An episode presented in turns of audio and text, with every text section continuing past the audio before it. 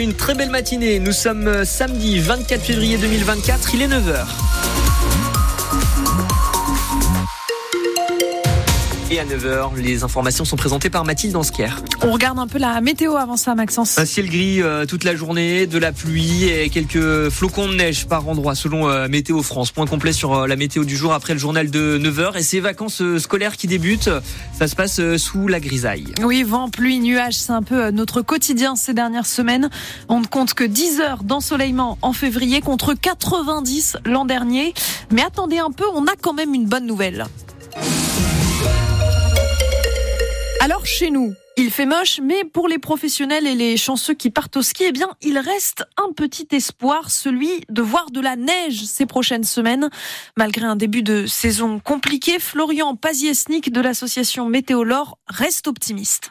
Malgré quelques épisodes neigeux sur le massif des Vosges, rapidement c'était suivi par euh, des redoux parfois assez conséquents, donc avec un fort déficit euh, de l'enneigement naturel sur le massif des Vosges. Ça s'explique tout simplement par le fait que la température moyenne de, de la planète augmente et du coup, vu que la température moyenne augmente, bah, la limite des 0 degrés, elle se retrouve de plus en plus haute en altitude. C'est plus difficile avec un contexte de réchauffement climatique d'observer des conditions neigeuses durables. La bonne nouvelle tout de même, c'est que pour euh, l'arrivée de ces vacances de notre zone, le début de ces vacances, on va retrouver des chutes de neige sur les montagnes vosgiennes, donc ça devrait apporter quand même une bonne petite couche de neige pour les, les stations de ski. Pour quand? Là, dès ce ça va commencer à, tomber. Ce sera un week-end blanc. Ce sera pas non plus des cumuls exceptionnels, mais on aura une, bonne petite couche au, au sol sur les, les montagnes vosgiennes. On fera le point complet sur la météo à la fin de ce journal.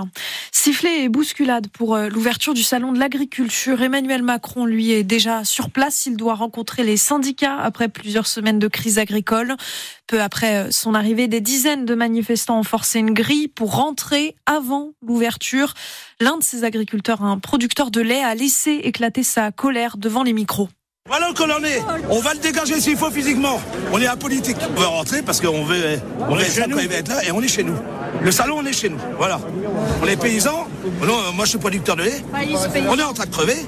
Et il va sortir de là. Il va pas venir se pavaner avec toute sa, sa racaille là. Le salon de l'agriculture qui devrait quand même ouvrir ses portes d'ici quelques minutes, même si certaines zones resteront fermées à cause de ces heures. Du changement dans les placards euh, des petits bousons villois, les écoliers porteront l'uniforme à partir de la rentrée prochaine.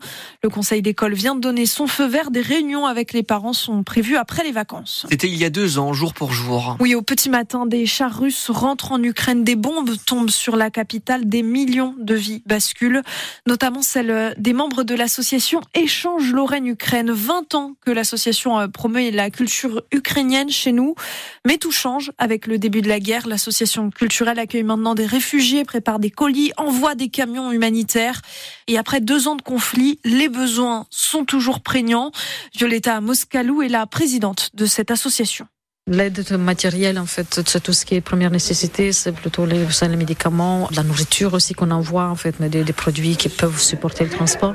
À côté, c'est aussi des dons financiers pour acheter des choses de façon ciblée en fonction des besoins qui nous remontent et puis pour euh, assurer les frais logistiques aussi. Un appel aussi, je pensais aux étudiantes qui sont en DU, qui cherchent des stages. Oui, effectivement, on a euh, une quarantaine d'étudiants euh, ukrainiens, enfin 50 même, je dirais, à l'IAE de Metz aujourd'hui et euh, beaucoup encore à la recherche de stages. Ce sont des stages à l'entreprise de trois mois minimum jusqu'à six mois maximum la période qui doivent commencer à partir du 1er avril.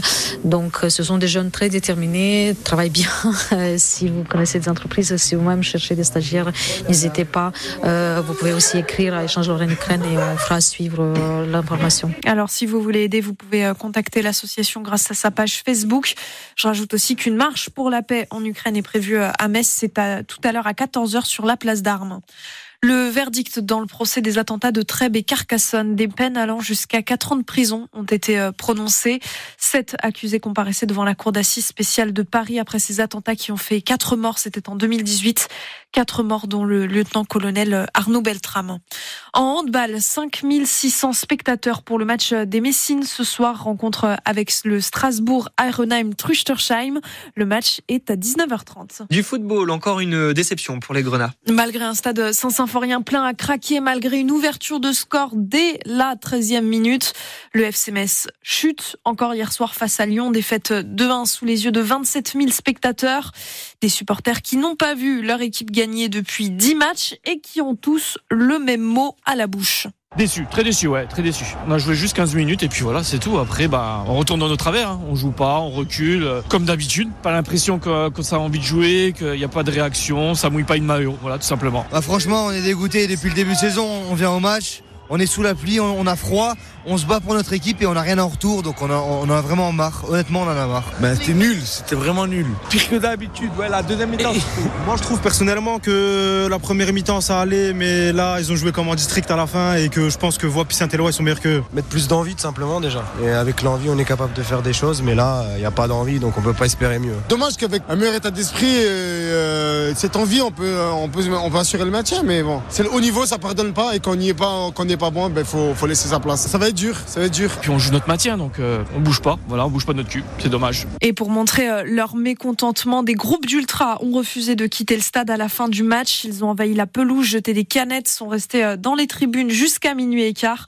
Le prochain match du FC Nantes, ce sera dimanche prochain contre du FC Metz. D'ailleurs, ce sera dimanche prochain contre Nantes cette fois-ci on y arrive. L'Arsenal de Metz change de nom. Il s'appelle désormais l'Arsenal Jean-Marie Roche.